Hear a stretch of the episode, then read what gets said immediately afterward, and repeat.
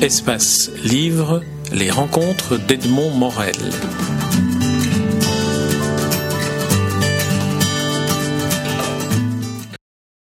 Pascal Dubois, nous nous rencontrons à Montréal dans le cadre du Festival interculturel du Conte, sa 13e édition.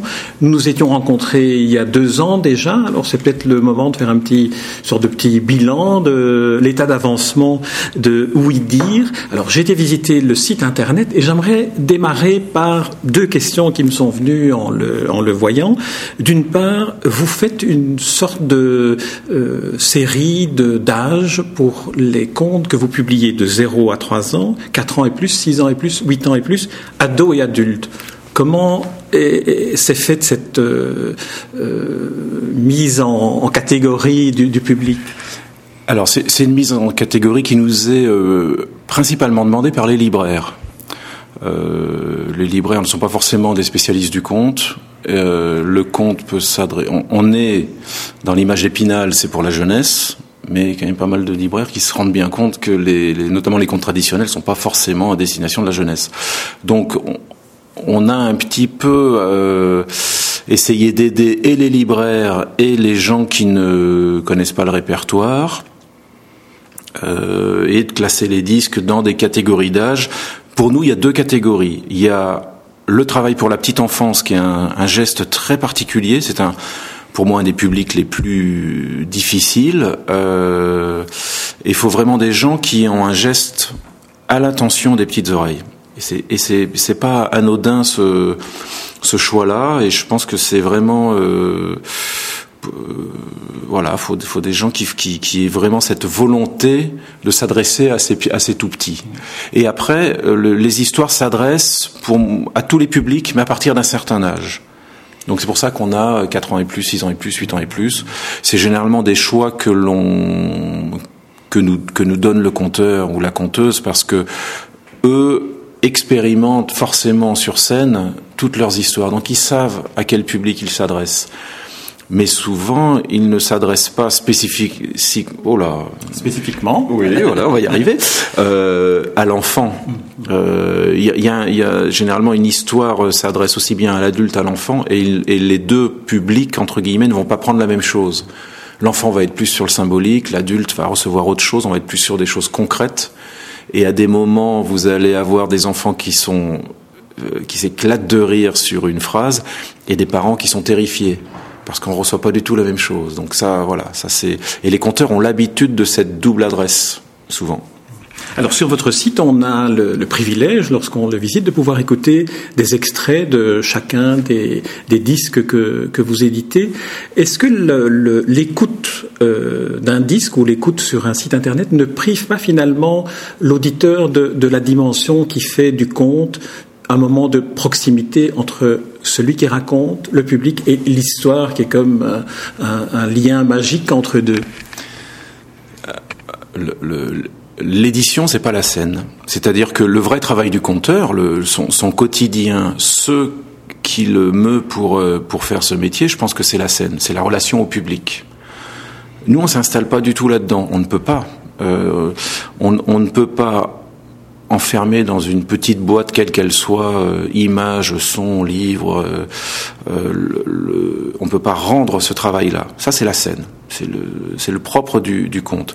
Après, il n'empêche qu'on peut avoir envie, euh, euh, comme pour la musique, comme pour d'autres formes d'art, de, de, de, réécouter des histoires, de, de, voilà, de savourer aussi cette littérature orale mais ça n'a pas du tout vocation, et, ça, et je pense que ça ne pourra jamais remplacer la scène. C'est autre chose. Et c'est autre chose à tel point qu'il faut souvent réadapter les, euh, les projets. C'est-à-dire que un projet, un spectacle qui existe, qui existe sur scène demande une adaptation pour faire un livre, pour faire un disque ou pour faire, euh, je ne sais pas, euh, quelque chose de multimédia, interactif. Il faut le réadapter et on est sur une autre œuvre. Toujours la même histoire, toujours au service de la même histoire, mais c'est un autre chemin. C'est d'ailleurs cette euh, caractéristique-là, c'est-à-dire de faire une œuvre euh, spécialement adaptée pour le disque, qui vous a valu euh, d'être nominé ou lauréat du prix Charles Cros et du prix France Culture. J'insiste sur ça parce que ça montre bien, pour celui qui nous écoute et qui n'a pas encore été visiter le site, combien ce que vous faites est quelque chose qui est différent du spectacle et différent du texte lu. Alors, on, est juste nominé, hein, on n'a pas les prix. Hein. Euh, euh, oui, Charles Cros a, fait une sélection dans tout ce qui est proposé pour la jeunesse, et puis on a eu la chance d'avoir deux albums, dont euh, un album avec beaucoup de conteurs québécois sur les contes traditionnels, et je suis très content et pour eux et pour nous. Je vous interromps quand même pour préciser que le prix de l'Académie Charles Cros est un des prix les plus prestigieux qui soit en France pour ce qui est euh, l'édition et la publication de disques, parce que vous ne le direz pas vous-même. Voilà. euh, et après, alors le, le, travail, enfin, on en discutait encore tout à l'heure pour les petits déjeuners du festival le conte est euh, malheureusement cantonné euh, dans, l'esprit, on va dire, du grand public, dans la jeunesse. C'est-à-dire qu'on nous colle une étiquette, forcément, euh, conte, bon, bah, c'est des, des, projets pour les enfants. donc on lutte contre ça tout le temps. Euh, et les premiers d'entre eux, c'est les compteurs hein, qui ont, euh, qui doivent euh, essayer de, de, de, cette étiquette qu'on nous colle tout le temps. je suis très content que France Culture s'intéresse au livre audio. Voilà, c'est une nouveauté. C'est la première fois qu'il s'associe avec L'air dans le noir pour parrainer et puis endosser un, un, un prix du livre audio. Euh, voilà, il y a déjà une évolution par rapport à ça dans, en, France. Et après, je suis encore plus content que dans les. Il y a trois catégories de, de qui ont été définies jeunesse, contemporain et non jeunesse fiction et puis, euh, et puis je ne sais plus quoi. On ira voir sur le site de France Culture. Euh, et je suis très content que en jeunesse et en fiction, je pense, euh, il y a un projet de compteur à chaque fois sur l'ensemble de, de, ce qui a été proposé en francophonie euh, et sur les neuf nominés, il y a deux projets de compteurs. Donc ça, je suis, moi, je suis très très fier de ce travail-là, d'avoir participé aussi à ce que euh, le conte sorte de, de, de, la jeunesse. Bien sûr qu'il y a des histoires pour, le, pour la jeunesse. Euh, en l'occurrence, le, deuxième album qui est sélectionné, c'est le Mahabharata. Euh, c'est un grand mythe indien, indonésien. On n'est pas du tout, c'est pas un geste pour la jeunesse. Euh, voilà. Et j'espère que, notamment les sélections, ces prix, euh, bon, ne serait-ce que le, fait d'avoir été sélectionné, eh bien, ça participe à ce que le conte sorte de son cantonnement uniquement dans la jeunesse. Alors justement, j'ai écouté quelques fragments parce que je n'ai pas eu le temps euh, dans l'intervalle qui m'était donné d'écouter l'ensemble du Mahabharata et j'ai écouté quelques extraits qui se trouvaient sur euh, sur internet. J'aimerais que vous nous disiez à partir de cet exemple-là comment vous organisez une euh, un enregistrement parce que c'est une réalisation radiophonique à part entière. Alors comment est-ce que comment est-ce que Oui Dire s'organise pour pour réaliser un disque comme celui-là? Alors le Mabarata, c'est quand même un projet un peu euh, extraordinaire pour nous. Euh, c'est pas tout le monde qui, euh, et je parle là de la compagnie, je parle pas de nous, hein, qui se lance dans un projet qui a duré cinq ans de création avec une équipe de, je crois qu'ils sont une vingtaine de personnes, 18 musiciens, des chanteurs, une conteuse marionnettiste. voilà, c'est un projet fou en ce qui les concerne. Moi, j'ai eu la chance de voir le spectacle euh, lors d'un festival. Je, je, je, suis tombé en, amour avec ce projet. Euh, et donc, je leur ai passé un coup de fil. Je leur ai dit voilà, j'ai vu quelque chose de voilà qui m'a emballé. J'aimerais beaucoup faire une production discographique autour de votre travail. Après, ça me paraît impossible parce que vu l'ampleur de, de, du projet, voilà. Et la réponse qui, m'a été faite, c'est euh, écoutez, c'est un projet impossible depuis le début, donc il n'y a pas de raison qu'on n'y arrive pas. Ça m'a beaucoup plu, on s'est très bien entendu, et au final, on s'est débrouillé à ce que le, le, le, projet puisse se faire. Mais encore une fois, c'est pas tous les projets de compte qui ont cette ampleur avec euh, un gamelan de 16 musiciens, avec euh, donc on a mis tous, on a réfléchi ensemble à monter le projet. La ville de Beaugency nous a mis un théâtre à disposition et on a passé 15 jours ensemble pour avec un travail en amont quand même de la conteuse parce que euh, il y a des pans entiers de l'histoire qui sont racontés par les marionnettes. Donc elle, elle a dû faire un travail d'écriture de ces scènes-là qui n'existent pas dans le spectacle forcément. Une fois ce travail fait, on s'est retrouvé 15 jours en théâtre.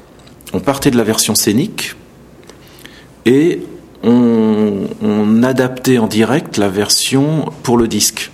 Donc euh, il y a des passages musicaux qui ont été raccourcis, qui ont été rallongés, il y a du texte qui a évolué et ce et on a fait un récit qui au final dure 4 heures et quart, je crois. On a mis 15 jours pour le pour le faire.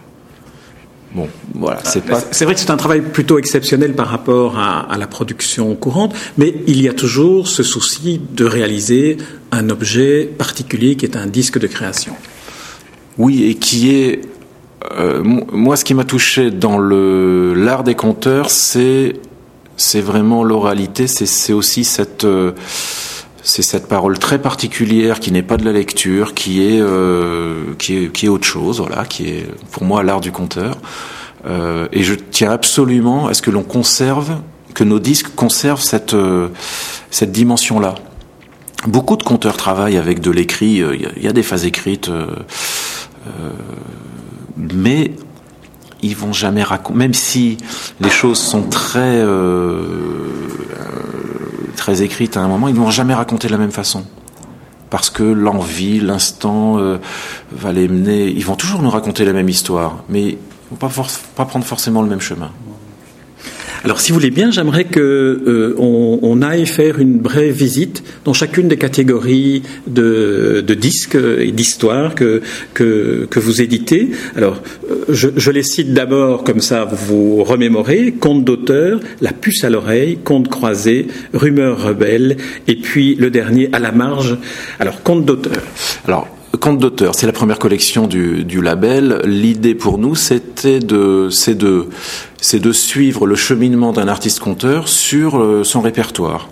Donc je, peux très bien avoir, euh, on va prendre Jihad, Jihad Darwish, on va travailler avec lui sur le, les mille et une nuits et on va travailler aussi sur des récits de vie en temps de guerre. Parce que dans son répertoire artistique, il peut proposer ces deux pans de, et qui, sont des, des, des, styles complètement différents. Euh, voilà, on va dire pour cette collection.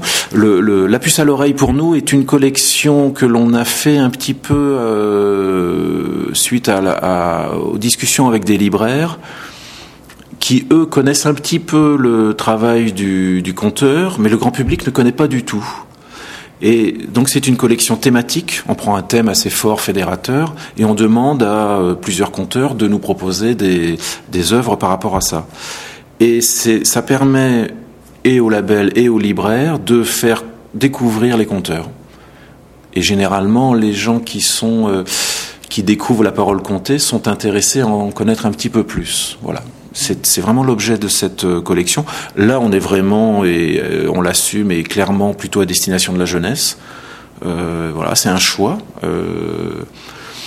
Compte croisé, Compte croisé, on a la chance de, de participer à beaucoup de festivals parce que c'est notre façon à nous de, de, se tenir, euh, enfin, la seule façon de, de se tenir au courant de l'actualité des compteurs, de leur création, de euh, qu'est-ce qu'ils ont envie en ce moment de, de, donner à entendre.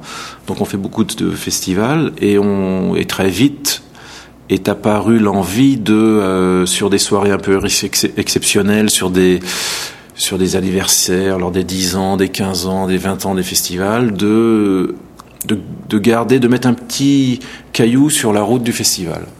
Alors c'est une collection de disques qui reprend un petit bout de l'état d'esprit d'une soit d'une soirée, soit d'une édition d'un de, de, festival. Et alors à ma grande surprise, moi j'avais plutôt fait ce, cette collection pour le pour le milieu, les amateurs de contes, les conteurs, les festivals. Et le grand public est très curieux de savoir comment ça raconte à Montréal, comment ça raconte à Sherbrooke, à Nice, à Nîmes, euh, voilà. Et euh, c'est une belle surprise, ça. C'est assez, assez sympathique. Alors, rumeur, rumeur rebelle Alors, rumeur rebelle, on a euh, un, un, partenariat euh, avec une maison d'édition québécoise qui s'appelle Planète Rebelle.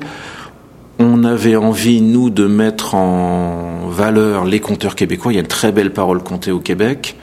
Euh, et de le faire en partenariat avec euh, Planète Rebelle. L'idée, c'était de faire un, projet croisé, c'est-à-dire que on essayait nous de présenter les Québécois plutôt en France et Planète Rebelle travailler avec les conteurs français pour les faire plutôt connaître au Québec. Voilà.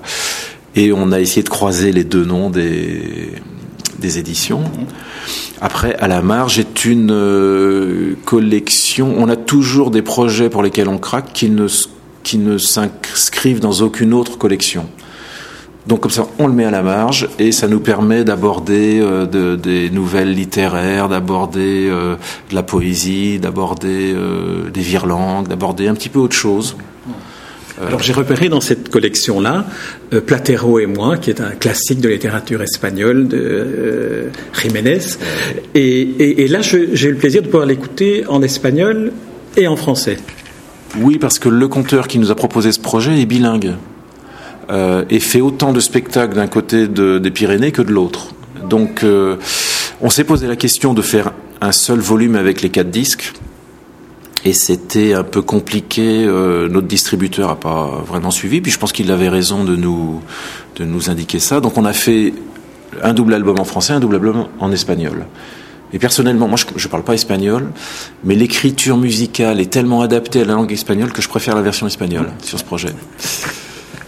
Alors, euh, Pascal Dubois, pour terminer cet entretien, j'aimerais euh, vous poser deux questions. L'une personnelle. D'où venez-vous? Qu'est-ce qui vous a conduit, euh, à un moment donné, à vous intéresser au conte et à vous lancer dans cette entreprise discographique? Euh, alors, je, je, je, je, ne sais faire que des disques. Je n'ai fait que ça toute ma vie, donc euh, voilà. Je, pense que je ne sais pas pourquoi, c'est pas grave. Non, je viens plutôt du monde de la musique. Euh, il se trouve que le j'étais à Grenoble, qu'il y a un grand festival de contes à Grenoble qui s'appelle Les Arts du Récit, et que pour leur dixième anniversaire, ils ont édité un disque un disque que j'ai réalisé complètement par hasard. C'était un, un, boulot comme un autre. Et je suis tombé dans une histoire au premier mot. Je me suis réveillé 20 minutes après. Je ne savais pas où j'étais. Je me suis aperçu que j'étais au studio. J'ai vérifié que les machines tournaient. C'était bien. On avait encore les magnétos à bande à cette époque-là. Et donc, euh, ma rencontre avec le comte a été euh, complètement euh, surprenante. Et je ne, et voilà. Après, de fil en aiguille, j'ai sympathisé avec des conteurs qui m'ont guidé. J'avais la chance d'avoir un beau festival euh, à côté de chez moi, donc euh, voilà. Et petit à petit, l'envie, euh,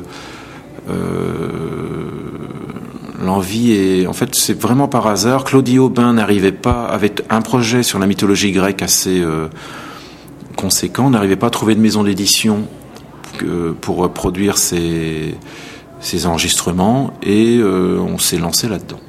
Voilà. Alors ma deuxième question, on sait que le monde du livre, le monde de la librairie, le monde de l'édition est en, crise face au, lectorat qui euh, délaisse un peu le, le livre et l'histoire. Est-ce que le, euh, lancer une entreprise comme celle-là, euh, de création de nouvelles collections de disques, est un défi ou est-ce que c'est un, un paradoxe dans lequel vous voulez entrer dans une situation économique difficile et que, et que vous parvenez à surmonter? En d'autres termes, qu'est-ce que vous diriez à quelqu'un qui aurait envie de s'intéresser à la collection de disques, mais qui n'a plus acheté de disques depuis euh, X temps? Alors, le, le disque est un support.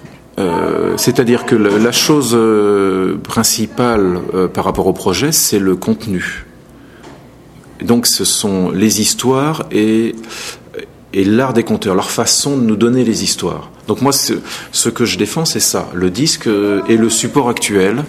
Je, je n'ai aucune idée de ce, ce que sera mon support dans dix ans. Par contre, je sais que dans dix ans, les histoires feront toujours autant sens. Donc c'est ça qui m'intéresse.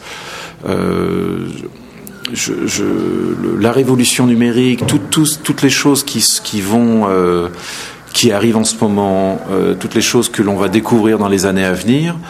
On y réfléchit tous, tous les éditeurs y réfléchissent. Euh, on n'a pas forcément la réponse pour l'instant, enfin, bien que les usages euh, numériques commencent à se préciser.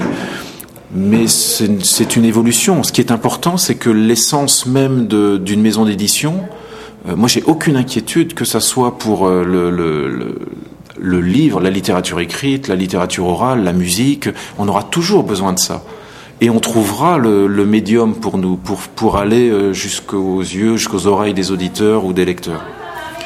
Très bien. Pascal Dubois, je vous remercie pour cet entretien. Alors, j'invite tous ceux qui nous écoutent à aller dans un premier temps sur votre site et puis je suis sûr que de là, ils iront, ils trouveront le, chemin des disques que, que vous publiez. Et euh, j'attire leur attention sur un des disques qui m'a particulièrement touché, c'est le Platero Io, qui est vraiment euh, exemplaire aussi de, de, la qualité du travail que vous faites, Pascal Dubois, chez Ouidir. Merci. Merci bien.